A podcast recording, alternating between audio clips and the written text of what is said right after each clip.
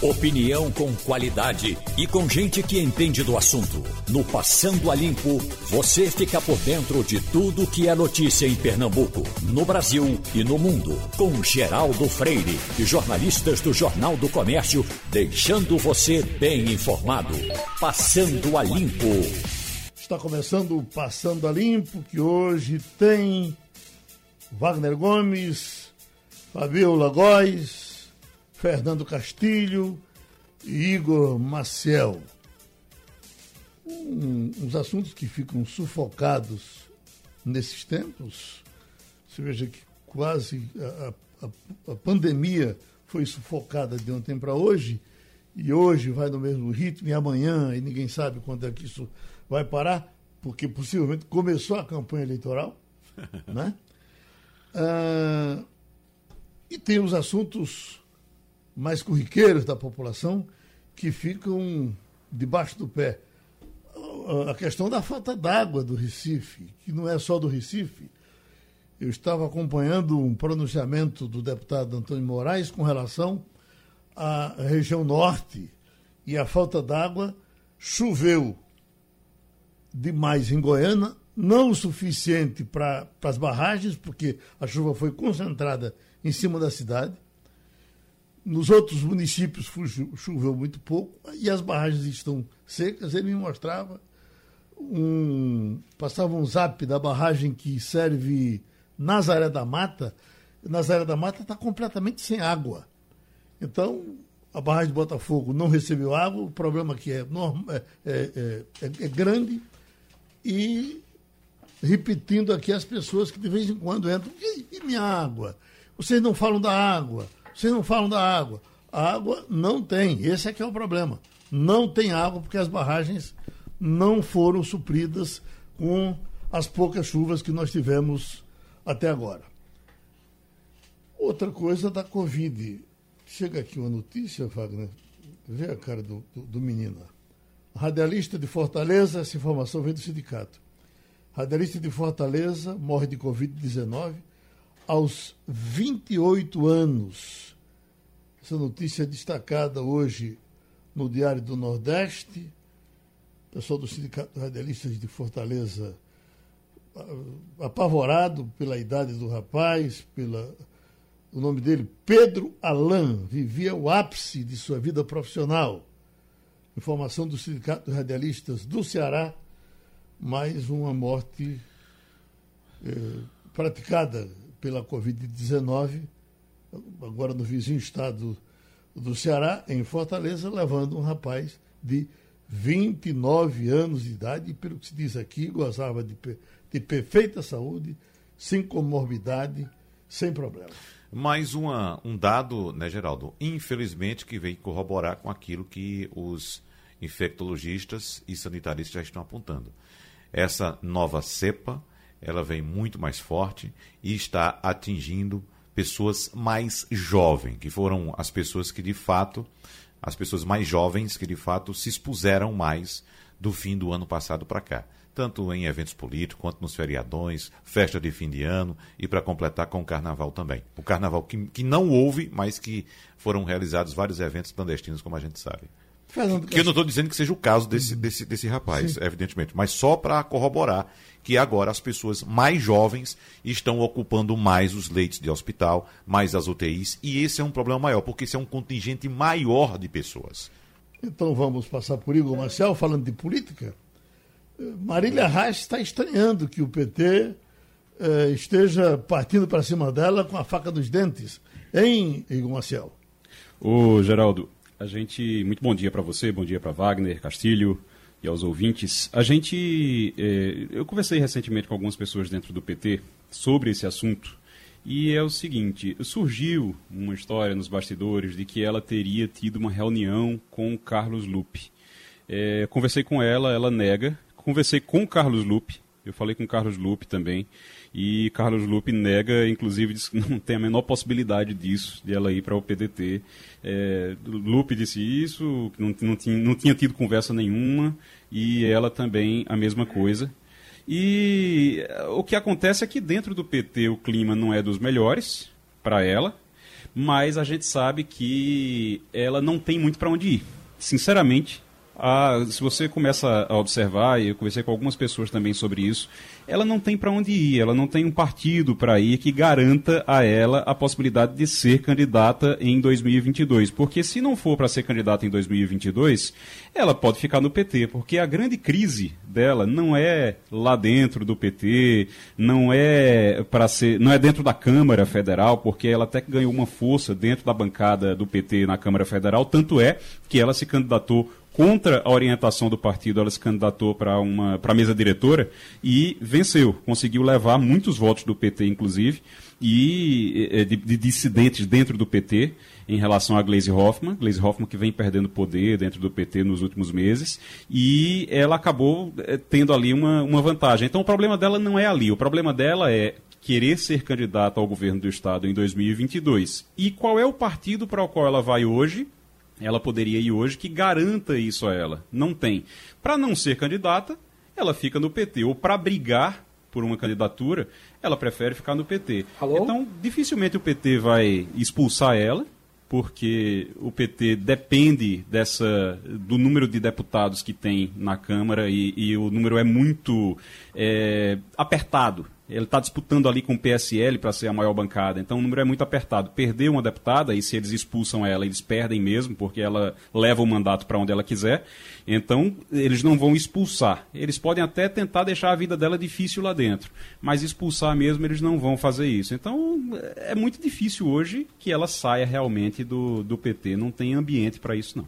Bom, Castilho, eu perguntei aqui sobre o, o auxílio já estão dando aqui como definitivo, seria a informação passada pelo ministro da Economia, esses números que foram ditos. Até que ponto se pode dizer vai ser assim? Geraldo, bom dia. Bom dia, ouvintes, bom dia, colegas. Olha, é, nesse governo a gente não tem muita informação segura de nada. Uhum. É, eu até escrevi uma coluna ontem sobre isso. Por exemplo, quem tem esses números é o Ministério da Cidadania. O Senado aprovou isso no escuro. Uhum. Fixaram uma meta lá de 44 bilhões e agora vamos rearrumar.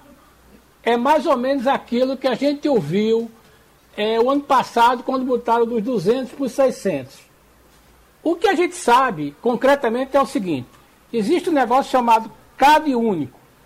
Está o nome lá de 75 milhões de brasileiros que ganham entre 0 aliás, R$ 86 por mês e até mais de meio salário mínimo.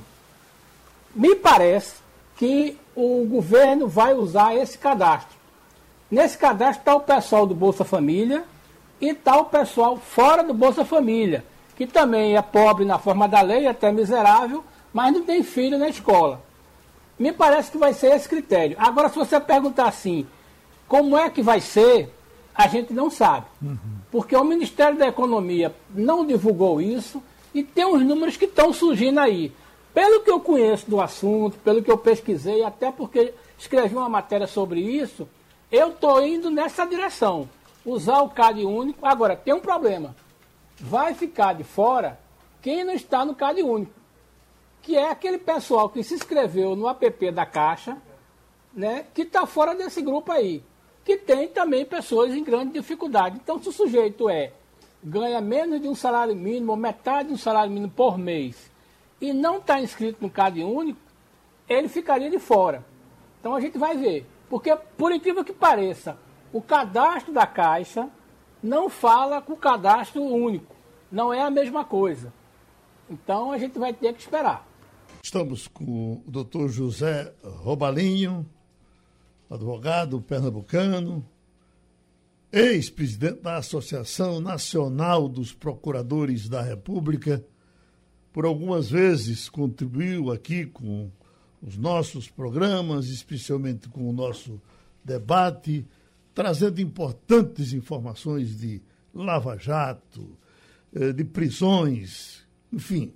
Ele viu por dentro tudo isso acontecer e está vendo não sei se por dentro, mas ele ainda está, é, ainda é procurador, ainda está uh, na situação.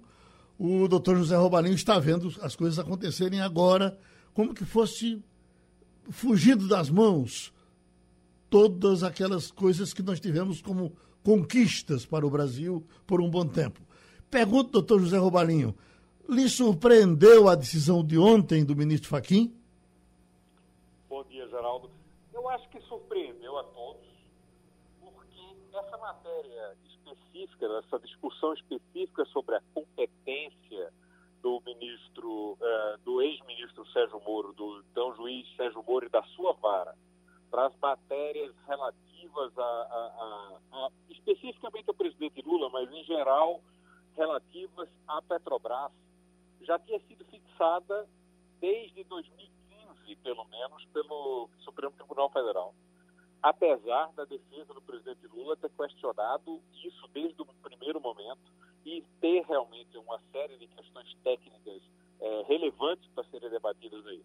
Então, não, não, não posso dizer que não deixou de ser surpreendente, depois de vários argumentos desses anos todos, um novo habeas que é agora acatado. Igor Marcel. Doutor, muito bom dia.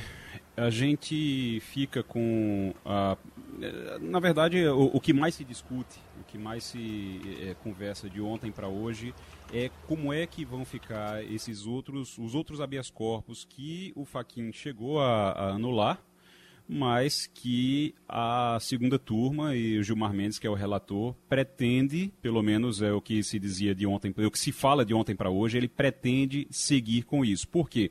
O, o, a orientação é que o Faquin teria feito isso para tentar salvar pelo menos a imagem da Lava Jato e a imagem de Moro e também outros processos da Lava Jato, para não cair tudo feito um, num efeito dominó.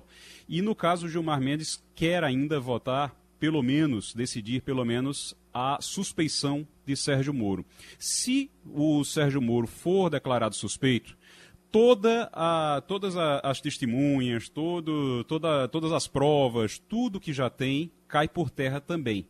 Se ele não for, pelo menos isso pode ser aproveitado e aí o processo pode ser mais rápido, mesmo estando no Distrito Federal.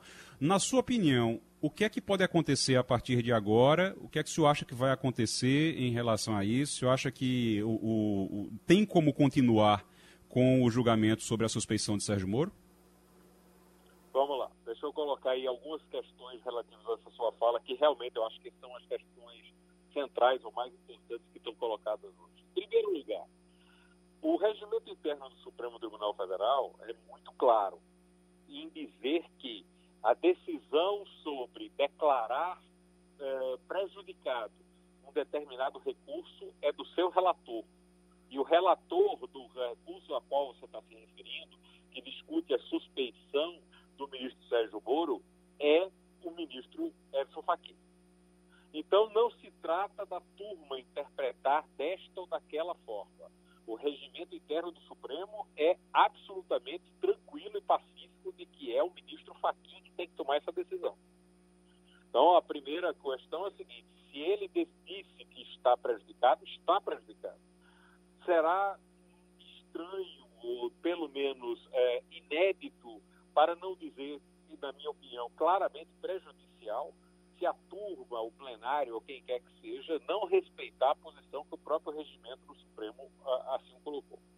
Agora, também queria levantar, e desde ontem se fala nessa uma discussão, eu acho que todos nós cogitarmos, ou quem quiser fazer cogitações sobre os motivos do ministro Fachin, é possível, mas tem que se tomar um certo cuidado. E analisar o seguinte: a defesa do, do, do presidente Lula obteve uma vitória. Isso não foi uma, algo que o ministro Fachin tirou do bolso como se não existisse. Esse, esse habeas corpus, no qual foi, houve essa decisão do ministro Fachin, é, ele é de novembro de 2020, portanto ele só tem três meses. E foi apresentado pela, pela defesa. A defesa do presidente Lula chegou a desistir de vários habeas corpus diferentes, ou várias ações que eles tinham para quando consideravam que a, aquela decisão agora poderia ser prejudicial e é direito do, da defesa fazer isso e não desistiu desta em particular onde, onde o, o, ministro Fachin tomou a decisão. Portanto, não foi algo que chegou por acaso ou que estava na mão do ministro Fachin há muito tempo. Foi uma decisão expressa da defesa do presidente Lula a propor isso. Mais do que isso, em dezembro ministro Fachin afetou a decisão desta, de, dessa, desse habeas corpus ao plenário. E o que foi que a defesa alegou? Alegou exatamente a defesa do presidente Lula, que fique muito claro, portanto. A defesa alegou ao ministro Fachin, numa petição, isso foi anunciado ontem, de que é, a competência para decidir aquela questão que ele estava levantando era dele, relator, monocraticamente. Por isso, voltou à mão do ministro Fachin e ele, durante o recesso, fez a apreciação técnica e tomou a decisão agora. Portanto, não se trata de algo que surgiu do nada, inventado pelo ministro Fachin. Eu boto inventado entre aspas, porque eu acho que é importante se passar de maneira muito clara que o Poder Judiciário é, dá a última palavra em, em, em todas as questões relativas ao direito. O Supremo Tribunal Federal mais do que o Poder Judiciário de maneira genérica, porque fala em última instância, mas ele só fala do que foi provocado. Então, foi a defesa do presidente Lula que apresentou essas questões. Agora, queria também fazer a seguinte apreciação, se me permite, mais algum, alguns segundos, para que a, a, os ouvintes de vocês, os ouvintes de Geraldo Freire, compreendam bem a situação como está como tá posta. O ministro Faquim anulou os atos decisórios relativos a, a, a, processo que, foi, que correu na 13ª Vara de Curitiba. Isto significa que, inclusive, o recebimento da denúncia foi anulado. O recebimento da denúncia, a sentença, são atos que, segundo o Código de Processo Penal, eles interrompem a prescrição. Uma vez que eles estão anulados, a prescrição não foi interrompida até hoje. O presidente Lula tem, tem mais de 70 anos de idade, significa que os prazos prescricionais correm pela metade. Para resumir para a população, a maior parte dos atos praticados em tese pelo presidente Lula que estavam sendo discutidos, eu, eu enxergo que vai, vão ter uma avaliação jurídica prejudicada no sentido de que vai ser constatada uma prescrição. Procurador, Isso Sim, por favor, João. Pois não. Procurador Zé Robalinho, ainda fatiando a, a pergunta de, de, Igor, eu estava ouvindo hoje cedo, até botamos aqui um depoimento do, do ministro, do conceituado jurista eh, Cavalhosa, e, e ele, decepcionado o que aconteceu, achando que é um trem de ladeira abaixo e teremos um efeito colateral a ponto de favorecer Eduardo Cunha e Sérgio Cabral. Eles poderiam ser soltos a partir dessa decisão. Chega a tanto? Soltos, eu não diria, mas qualquer outro processo, qualquer. Veja bem, já, deixa eu colocar nos seguintes termos. Em 2015, para resumir, é, em 2015, o Supremo Tribunal Federal fez um corte a partir de um recurso da defesa, e portanto não foi o Ministério Público que provocou, ele fez um corte e definiu o seguinte: todos os processos da Lava Jato que tiverem a ver com a Petrobras ficam em Curitiba. Os que não têm a ver com a Petrobras saem. O que houve agora foi que, analisando de várias decisões que ocorreram de 2015 para cá, o ministro Fachin chegou à seguinte conclusão: a, dez, a segunda turma do Supremo Tribunal Federal foi, ao longo do tempo, alterando os para compreender que apenas os recursos diretamente tirados da Petrobras e exclusivamente da Petrobras ficariam na 13ª vara. Isso pode significar que uma série de outros processos que tenham a mesma característica que foi colocada agora para o caso do presidente Lula poderiam ser ter o mesmo resultado, ou seja, retirados da vara de Curitiba e anulados de início. Só acho que, com todo respeito a doutor Carvalhosa, esses casos que ele está levantando não são tão simples assim de se dizer que, que estão anulados, porque a maior parte das condenações do, do, do ex-deputado, ex-presidente da Câmara, Eduardo Cunha, e também do, do, do, do governador, ex-governador Sérgio Cabral, já foram feitas por outro juízo. Vocês devem se recordar que, as, que a maior parte das condenações dessas duas pessoas foram impostas pelo doutor Marcelo Bretas, da, vara do Rio de Janeiro. Ou seja, já foram resultados de desmembramentos anteriores. Wagner Gomes. Doutor José Robalinho, a decisão foi tomada e agora a gente sabe que a Procuradoria-Geral da República pode recorrer dessa decisão ou deve recorrer dessa decisão do ministro Faquim. Agora, uma parte do gabinete do procurador Augusto Aras tem o entendimento de que o ex-ministro Sérgio Moro, o ex-juiz Sérgio Moro, agiu como uma espécie de juiz universal uh, abraçando competências que não se resumiam à vara onde atuava antes de servir ao governo de Jair Bolsonaro como ministro da Justiça. E na cúpula da Procuradoria-Geral da República há um entendimento de que um recurso contra o habeas corpus é necessário, apesar dessa percepção crítica em relação à atuação do ex-juiz Sérgio Moro. Como é que o senhor acha que deve ser composto esse recurso da Procuradoria-Geral da República contra essa decisão do ministro Fachin com esses termos?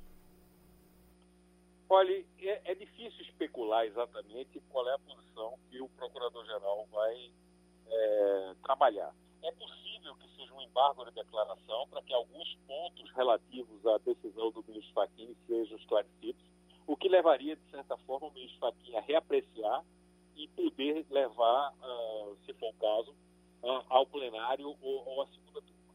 Eu só queria refletir um pouco com um ponto do que você falou, que, que é, para que a população compreenda muito bem. O ministro Sérgio Moro, sim, ele foi, o, o juiz Sérgio Moro, ele foi provocado vários momentos por várias defesas, inclusive do presidente Lula, e se declarou é, competente para decisões tá, relativas à, Lava Jato. Mas essas, essas posições dele foram questionadas nos tribunais superiores e foram mantidas. Então é muito importante dizer que quem definiu, como eu fiz referência, em 2015, ainda o padrão de competência que, que a Lava Jato desenvolveu nesses últimos seis anos foi o próprio Supremo Tribunal Federal. Então, há uma mudança de posição do Supremo Tribunal Federal, de dizer que a competência, em alguns casos, e uma mudança que foi progressiva me permita lembrar, por exemplo, o seguinte: eu, como pernambucano, me surpreendia, eu sempre brincava com, com, com colegas, dizendo o seguinte, falando da refinaria, nossa refinaria de Abreu e Lima. É o seguinte, se a refinaria fica lá na fronteira de Cabo do Santo Agostinho com Ipojuca, no caminho de Porto de Galinha, as empresas empreiteiras que trabalharam, que, que participaram de possível superfaturamento, têm sede em São Paulo. A Petrobras tem sede no Rio de Janeiro. Uma parte dos atos foi praticada em Brasília. Onde é que Curitiba entra nisso? Por que, que a competência seria de Curitiba? Apesar disso, no primeiro momento, o Supremo Tribunal Federal declarou que a competência era de Curitiba, por questões técnicas que eu posso esclarecer se quiserem, e depois, em 2018, mudou de posição. Então, esta mudança de posição progressiva foi do Supremo. E essas questões técnicas relativas à competência sempre foram questionados. O, o ponto é que eh, não é interessante, não é bom, do ponto de vista macro, enxergar que o Supremo Tribunal Federal muda uma posição tão importante depois de tantos anos. Mas também é importante a população entender que isso é uma questão técnica, tá? jurídica, complexa, que, eh, nas quais mudanças ou, ou, mudanças de interpretação ou interpretações de que será em Curitiba, será no Rio de Janeiro, será em Brasília será no, no, no Recife para cada ato, são normais, são entendimentos defensáveis, não se trata de, uma, de reinventar a roda a partir de agora. Fernando Castilho. Doutor Robalinho, bom dia. Eu queria fazer uma pergunta mais na minha área. É, eu ouvi ontem, perguntei a várias pessoas é, sobre a questão seguinte: e agora? Né, o que vai acontecer com os processos das empresas né, que foram objeto, no caso da Petrobras, vítima? É, o que é que vai acontecer? Porque o que aconteceu no Brasil, do ponto de vista das empresas, foi uma coisa muito interessante, porque é, as acusadas e as que em algum momento foram relacionadas reviram todos os seus processos. Inclusive a Petrobras é, botou no seu balanço é, cláusula de impairment e também de questão de, de compliance, né, que foi segurança mais no seu trabalho. Esses processos, por alguma razão, poderiam estar ameaçados já que os personagens políticos estão dentro desses processos? Eu acredito que não. Agora, vai ter que ser feita uma análise caso a caso do, do, perante o novo posicionamento do, do, relator no Supremo, o ministro Edson Fachin. O que eu quero dizer é o seguinte: a posição continua sendo de que se envolve desvio diretamente da Petrobras do Rio de Janeiro, em prejuízo, portanto, aos cofres da Petrobras, a competência continua sendo da, da, da 13ª Vara de Curitiba. Em alguns outros casos, e é essa que é a questão agora, em que o envolvimento da Petrobras é indireto ou, ou não foi apenas recursos da Petrobras, não foram apenas recursos da Petrobras que foram retirados, mas também de outras empresas, é que você pode ter, se não aconteceu já, porque em alguns casos já houve no passado, tá, uma revisão dessa competência. Então, não, o caso, a decisão ontem do ministro Fachin, ele reconhece que a jurisprudência da segunda turma, que é a turma competente para essa matéria no Supremo Tribunal Federal, veio progressivamente mudando e disse o seguinte: se, o, se não é diretamente recurso da Petrobras ou não é exclusivamente da Petrobras, a competência não é necessariamente da vara de Curitiba. Se o caso da, da, de qualquer empresa se estiver enquadrada aí, você pode ter uma transferência. Mas eu queria lembrar, só terminando, que já aconteceram transferências no passado, casos da eletronuclear, casos relativos a outras empresas, já foram transferidas para São Paulo, para Rio de Janeiro, aí para o Recife, em vários momentos no passado. Wagner Gomes. Doutor Robalinho, de que forma outros réus desse mesmo caso podem ser beneficiados por essa decisão do ministro Faquim? Você vai ter que analisar, como eu, tô, como eu fiz referência, a situação de cada um dos processos. Se tiver um determinado processo, um réu, eu não saberia dizer exatamente para exemplificar qual aqui, para a gente discutir, mas é, que não temos só os réus políticos famosos, nós temos lobistas, nós temos da, é, intermediários, tem diretores, qualquer situação em que envolva recursos da Petrobras, mas também recursos de outras empresas, ou uma situação qualquer em que não esteja claro qual foi o ato praticado dentro da Petrobras correspondente àquela acusação, e tiver sido julgado por Curitiba e ainda tiver sob recurso, é possível de haver mudança. O ponto apenas é de que o ministro Fachin enquadrou a decisão dele numa sequência de decisões do passado feitas pela segunda turma, ou seja, ele não diz que está praticando fato novo. Ele diz que está dando consequência a decisões que já vinham acontecendo. Portanto, eu, eu não enxergo uma mudança abrupta para dizer o seguinte, que a partir de amanhã todos os processos vão ser desmembrados. Vai ter que ser uma análise caso a caso e não acredito numa mudança muito grande em relação ao que vem acontecendo no passado. Doutor José Robalinho, quase 100% das pessoas que estão entrando aqui pelo meu painel ah, uma certa coincidência na, no, no que eles dizem. Por favor, peça para esse doutor me dizer um sim ou não. Lula roubou ou não roubou? Já dá para dizer isso? Cabe a nós, Geraldo, nem a mim, nem a você, nem mesmo a, a população fazer essa conclusão em sim a justiça. O ponto que, que, que, que fique muito claro, o presidente Lula voltou a deixar de ter, a, a ser, é, a não ter nenhuma condenação judicial contra ele. Nada pesa contra o presidente Lula agora para se candidatar, para continuar sua vida. Isso não significa, contudo, que ele não tenha processo contra ele. Contra ele. Existiam outros processos, além dos três, quatro que foram atingidos ontem, e estes quatro que, que havia na décima, que estavam tramitando a 13 terceira eh, vara de Curitiba, foram transferidos pelo ministro Fachin para Brasília, e eu me permito fazer uma observação que poucos têm feito nos no, jornais, eu tenho dúvidas se essa decisão, se essa parte da decisão do ministro Fachin está correta, porque eu não tenho certeza que os quatro sejam de competência do Distrito Federal. Existem fatos ali que ocorreram integralmente em São Paulo, por exemplo, e que o ministro, o presidente Lula não morava mais em Brasília quando aconteceram. é possível que acabe havendo uma segunda transferência que chegue a São Paulo, mas o fato é de que não houve uma apreciação de mérito pelo Supremo. Esses processos poderão ser, perante essas novas varas, voltar a tramitar do início e chegaram a, uma conclusão de acordo com o que a Justiça avaliar das provas que foram apresentadas. A gente agradece outra vez aqui ao doutor José Robalinho, certamente vai contar com ele muitas vezes ainda.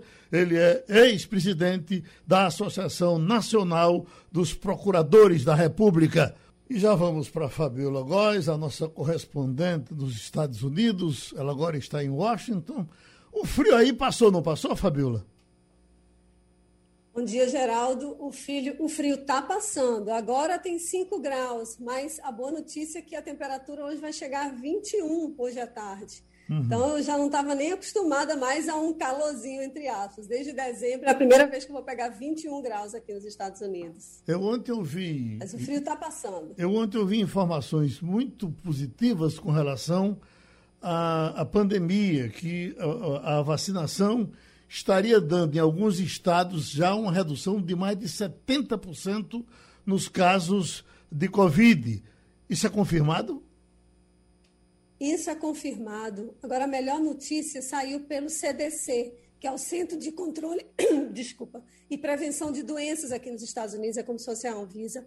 Eles anunciaram várias medidas que pessoas que já foram vacinadas duas vezes, né, com a segunda dose da vacina, ou só da primeira dose da Johnson Johnson, são mais de 31 milhões de pessoas que já podem se reunir com pessoas que também já foram vacinadas, né, que mesmo se não estiverem usando máscara, ou seja, avós que estão há um ano sem poder abraçar seus netos, já estão podendo se reunir com eles. eles o CDC também orientou que essas pessoas podem se reunir com outras que não tenham sido vacinadas, desde que usem máscara, né, e, e que essas pessoas não sejam daquele grupo de risco, né, que tenham doenças crônicas e comorbidades. Então, a vida, aos poucos, vai retomando por aqui nos Estados Unidos. Alguns estados estão abrindo restaurantes, já estão pensando em abrir as aulas, né? já estão abrindo aulas para as crianças. E é uma preocupação também, obviamente, das autoridades da, que estão controlando essa pandemia aqui nos Estados Unidos para evitar que venha uma quarta onda, um quarto surto aqui da pandemia mas é um número realmente que impressiona, né? mais de 70% dos casos controlados, já sem registros tão graves, né? ainda continuam, obviamente, morrendo muita gente por aqui, é menos do que está morrendo no Brasil, diga-se de passagem, né? nós estamos no Brasil com a média histórica, pelo décimo dia seguido, uma média mais alta, mas aqui eles estão controlando a pandemia, o CDC tem levado muito a sério, e é uma boa notícia já essa permissão, vamos dizer assim, das pessoas que já foram vacinadas. Lembrando que os Estados Unidos têm 525 mil mortos durante essa pandemia. Wagner Gomes. O Fabiola, nos traga então, por gentileza, uma visão norte-americana sobre a América do Sul. Nós já tivemos esta semana os Estados Unidos falando no que pode ser um problema global, a falta de controle da pandemia aqui no Brasil. Mas nós temos também no Paraguai manifestações ocorrendo diariamente e veja só a posição da população do Paraguai. Diferentemente da nossa, a população do Paraguai está indo às ruas cobrar deposição, o impeachment do presidente Mário Abdo Benítez, porque aponta que o presidente tem um péssimo desempenho na gestão da crise sanitária. Ou seja, segundo a população, o presidente Mário Abdo Benítez não está adotando as medidas necessárias para conter a pandemia. E todos os dias vão às ruas fazer manifestações pedindo a deposição do presidente. Como é que os Estados Unidos olham neste momento para a América do Sul? Já falei do Brasil e agora especificamente Paraguai. Olha, a América do Sul tem sido, de fato, uma grande preocupação, não só para os Estados Unidos, mas para o mundo inteiro, por esse descontrole na condução da pandemia. O Brasil, como a gente falou na semana passada, virou um párea, né? todos os jornais no mundo inteiro. Mais de 18 países têm apresentado restrições de visitas de brasileiros. E o Paraguai agora se volta contra o presidente. Pelo quarto dia consecutivo, milhares de pessoas foram às ruas protestar e pedir o impeachment do presidente. o presidente, ele é um aliado né, do nosso presidente Bolsonaro, ele tem sido criticado pela condução da pandemia, menos de 0,1% da população paraguaia, que é de 7 milhões de habitantes, foi vacinada. As vacinas que chegaram para eles foram poucas, né, da Sputnik, da Rússia, e o Chile enviou vacinas, a Coronavac, para eles, mas mesmo assim não tem sido suficiente. Então, o partido de oposição já pediu impeachment no Congresso. Vai ser difícil passar, porque são 80 parlamentares no, no, Congresso do Paraguai e eles precisariam de 53 votos para afastar o presidente. Mas com o peso das ruas que estão em massa pedindo que ele saia, que deixe o país, isso vai ser uma pressão grande para os parlamentares do Paraguai. Né? O presidente tentou aí amenizar trocou o gabinete, o ministro da Saúde foi demitido, outros pediram demissão, mas a repercussão lá tem sido muito grande e o Brasil assiste a tudo isso, né? A nossa população, nossa população não tem ido rua, às ruas como tem feito o Paraguai, mas a má condução do político paraguaio com o Brasil tem sido a mesma. Fabíola, você está sabendo a grande repercussão de hoje aqui no Brasil, que é a decisão de Fachin e, consequentemente, a liberação de Lula para ser até candidato a presidente da República. Isso repercute nos Estados Unidos? Repercute, Geraldo, não só aqui, mas no mundo inteiro. Essa decisão de Faquim pegou de surpresa né, o, o noticiário internacional. O Lula, na, durante a presidência dele, foi um presidente muito adorado, muito devotado né, no, no Brasil e, e muito bem visto no mundo inteiro. E agora, com essa nova possibilidade de voltar a disputar, é prematuro dizer isso, né? Vocês têm, têm falado sobre isso durante o programa, é prematuro falar. A gente não sabe se ele de fato vai poder concorrer à presidência, mas os jornais aqui nos Estados Unidos, no noticiário internacional, têm repercutido. Alguns líderes têm aplaudido a decisão, outros não, mas é uma notícia que realmente movimenta o noticiário internacional, não só o noticiário brasileiro. Fernando Castilho. Fabíola, bom dia. É, eu queria que você nos ajudasse a entender uma coisa que, é, ainda sobre essa decisão do CDC, que eu acho que é importante para a gente ter uma visão aqui no Brasil. Como é que está sendo a operacionalização das vacinas? Você falou aí que o CDC disse que vai poder, a, a, a avós poderão visitar netos, mas eu queria um depoimento seu para os nossos ouvintes, seguinte, como é que está sendo feito na prática? É, essa coisa está em shopping, está em consultório, está na rua, o Exército está ajudando a fazer isso. Como é que você aí consegue observar isso? Como é que você consegue aplicar, como eles estão aplicando, 3 milhões de vacinas por dia? Acho que é importante a gente ter uma ideia de como isso está sendo, já que os Estados Unidos não tinham expertise nisso. Bom dia, Fernando. Sim, olha, existe uma mobilização nacional para levar vacinas a mais pessoas. Isso é um esforço muito grande. O país não tem o SUS como a gente tem no Brasil, né, que é elogiado no mundo inteiro. A gente não vê postos de saúde como a gente vê no Brasil aqui nos Estados Unidos. Tem os grandes hospitais, tem as clínicas particulares, mas a gente não vê postos de saúde que seriam locais de vacinação. O que, que eles fizeram? Eles criaram locais de vacinação, usando centros de convenções, eles estão utilizando é, farmácias, supermercados, né, com grande número de pessoas que são que passam nesses locais e que também podem abrigar várias pessoas. Eles fizeram um esquema de marcação pela internet, então não precisa ninguém ficar naquelas filas homéricas esperando vacina, é tudo muito bem organizado. Aqui em Washington, eles estão priorizando a partir de 65 anos e pessoas de 18 a 64 que têm algum tipo de doença grave para vacinar. E tem sido muito bem conduzida. Mais de 3 milhões de pessoas estão sendo vacinadas. Só no sábado e no domingo foram mais de 5 milhões e meias. Então, os Estados Unidos eles têm feito realmente essa mobilização. Os estados têm ajudado, né? porque aqui é muito separado. Né? Os estados têm um poder, uma autonomia muito grande. Mas aqui se concentrou, os Estados Unidos como um todo, a distribuição dessas vacinas e os governadores eles ficam, obviamente, barganhando mais para cada estado. É, mas aqui a gente vê, a gente não, eu não vejo andando nas ruas aquele concentração como a gente vê no Brasil de mobilização de vacinação. mas eles, eles têm alongado períodos de vacinação, vacinam sábado e domingo, não tem essa de parar, né? Mas a gente vê que é uma, um grande esforço e, e é realmente um alento, né? Tantos avós, eu fico imaginando aí no Brasil a quantidade de avós que estão sem poder ver os netos. Imagina você poder abraçar seus netos sem aquela preocupação de que você vai morrer a qualquer momento porque você vai pegar o vírus, né? Então, eles realmente estão levando isso muito a sério aqui. Igor Maciel. Fabiola, bom dia. A gente acompanhou, tem acompanhado a viagem de uma comitiva brasileira a Israel, que foi para lá com a promessa de que ia observar, ia ver, ia ver ter informações sobre um spray nasal que seria eficaz contra a Covid. E aí chega lá e, na verdade, esse spray foi testado em 30 pessoas, não tem nada disso. Ah, o que está resolvendo realmente lá é vacina. E ainda por cima, a comitiva brasileira está passando vergonha internacional, é isso? Bom dia, Igor. Infelizmente, mais uma vez, né? Porque, inclusive, saíram várias fotos aí em jornais e sites mostrando que a comitiva brasileira saiu do aeroporto em Brasília sem máscara e quando chega lá em Israel todos de máscaras, arrumadinhos, bonitinhos, cumprindo quarentena no hotel, né? Porque lá eles é, existe essa quarentena de 14 dias. A comitiva brasileira está praticamente confinada, mas eles podem sair de acordo com a agenda oficial. Tiveram uma, uma obtenção de autorização para poder visitar alguns locais, alguns locais. Não puderam visitar né, o hospital onde está sendo é, testado esse spray, como você falou.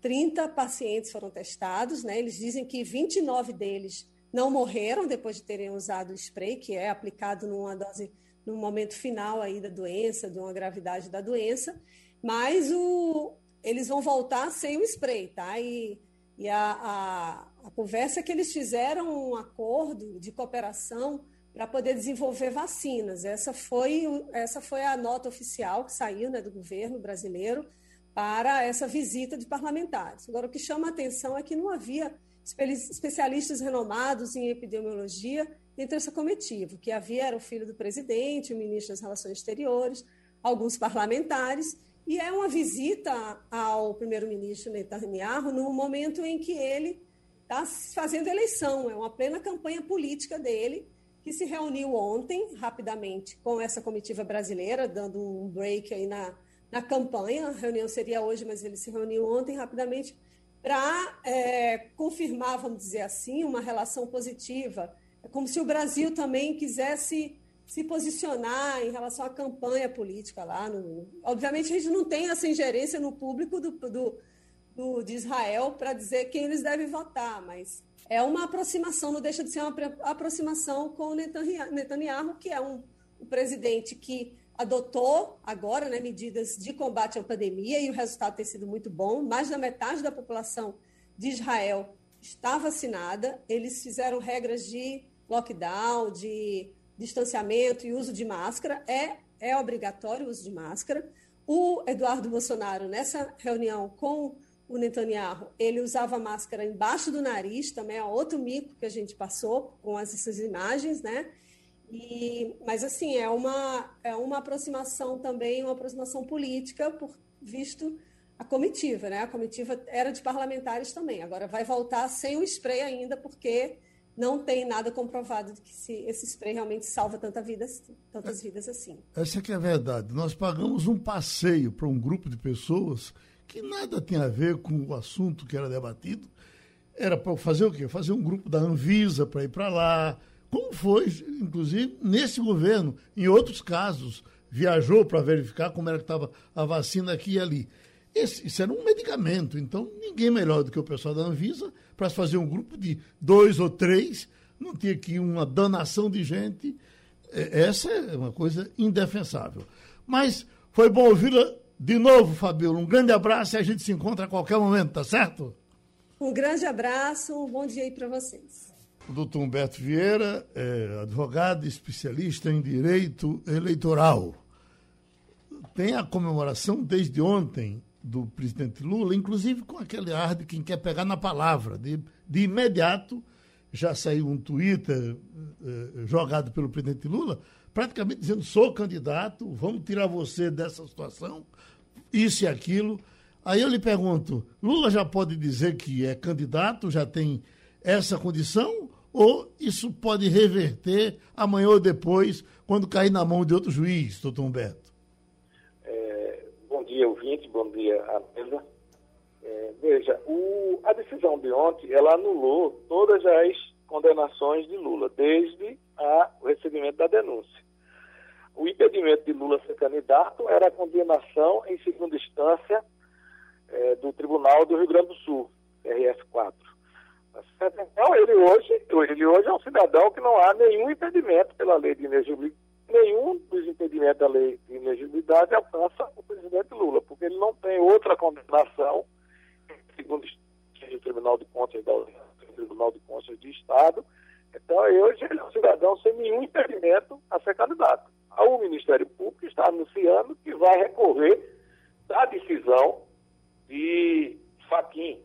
Caso, caso a hipótese de ocorrer uma reversão dessa decisão do plenário, mantendo-se a validade dos atos, reconhecendo a competência da 13ª Vara de Curitiba e, portanto, mantendo a validade dos atos do então do juiz Sérgio Moro, ou, ou da, do juízo, vamos colocar assim, porque também tem a decisão da própria, da própria juíza, né? Existe uma, uma, uma das decisões que foi anulada, foi da juíza, porque a, a, a decisão do, do Faquim, do ministro Faquim, não foi com relação especificamente ao ex-juiz Sérgio Moura, mas à incompetência do órgão judicial da 13ª Vara de Curitiba. Então, tanto a decisão do Faquim, como a, decisão do Muro, como a decisão da juíza, tá certo? Estão anuladas. Então, ele é, ele, ele é hoje elegível como qualquer cidadão brasileiro que não tenha os impedimentos da lei de inegibilidade.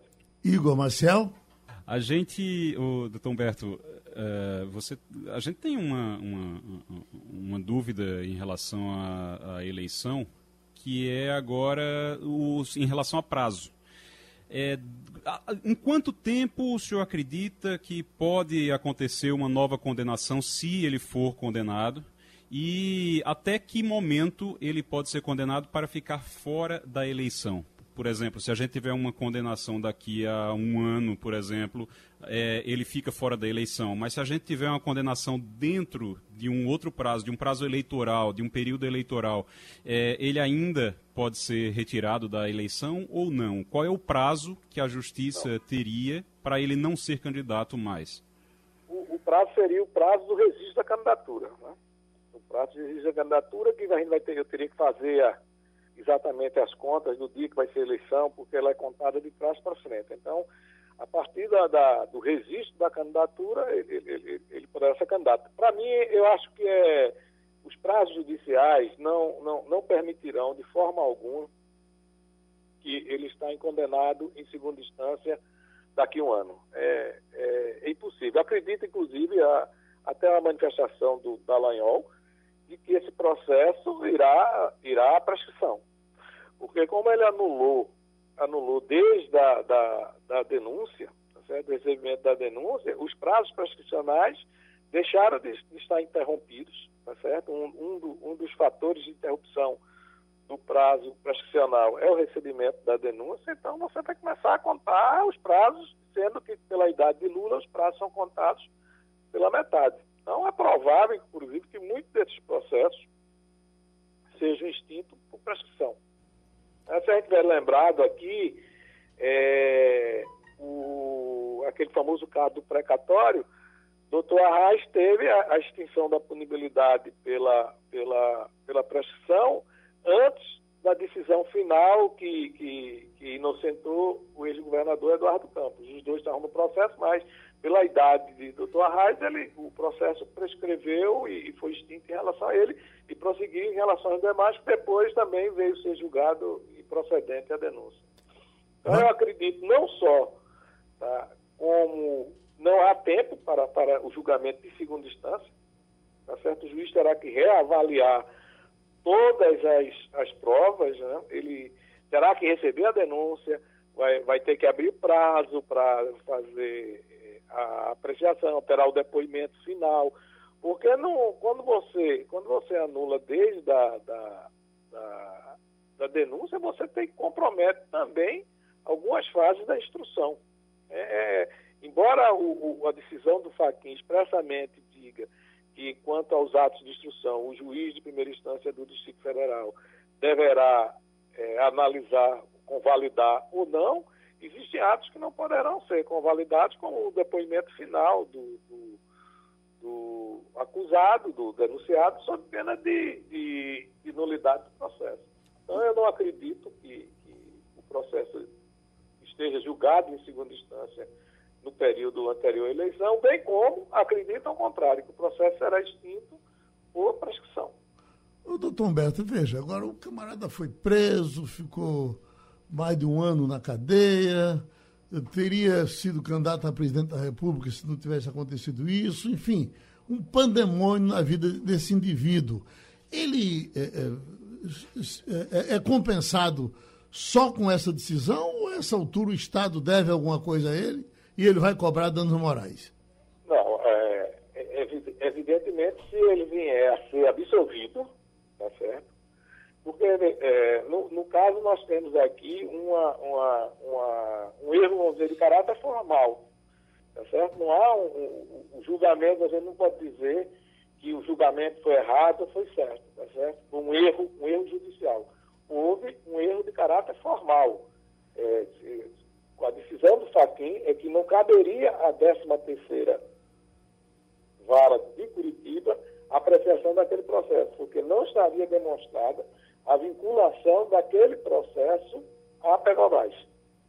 Tá certo? Não há, assim, não, a decisão não inocenta.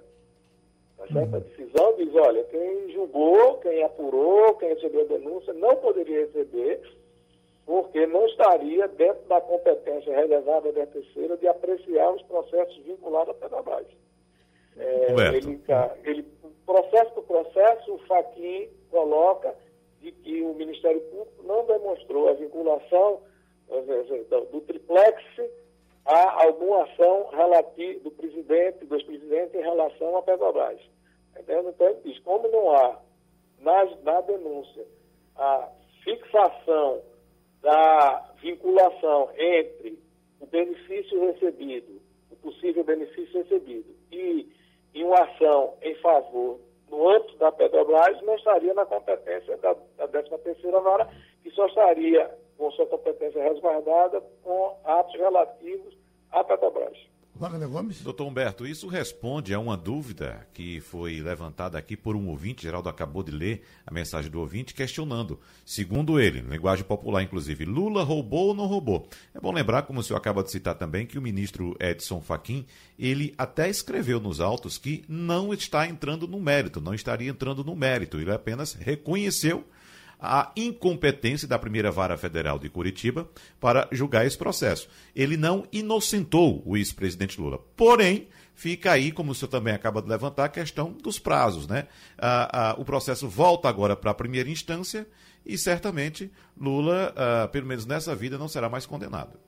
O, Wagner, apenas para. A gente tem ouvidos que não, não são habituados à linguagem jurídica, né, ao, nosso, ao nosso dialeto é, a expressão incompetência não tem nada a ver com a qualidade da pessoa, uhum, tá certo? Perfeitamente. Tem a ver com a possibilidade do, daquele órgão exercer aquela, aquela, aquela ação. Ninguém está chamando o, a juíza Bárbara e, e o Sérgio Moro de pessoas incompetentes uhum. do ponto de vista pessoal. Claro. Mas sim, a incompetência aqui ela tem sentido do, o, ao, aquele órgão não teria poder de praticar aquele ato é, competência jurídica nesse campo. Entendeu? Estou apenas esclarecendo porque tem os ouvintes não, é, não são tão ligados à, à, à linguagem jurídica, poderia é, distorcer o que nós estamos dizendo. Tá certo. Incompetente é a mãe, cara. Obrigado, então, tá, ao doutor tá. Humberto Vieira, pela sua passagem aqui pelo Passando a Limpo, que terminou agora. Opinião com qualidade e com gente que entende do assunto. Passando a limpo.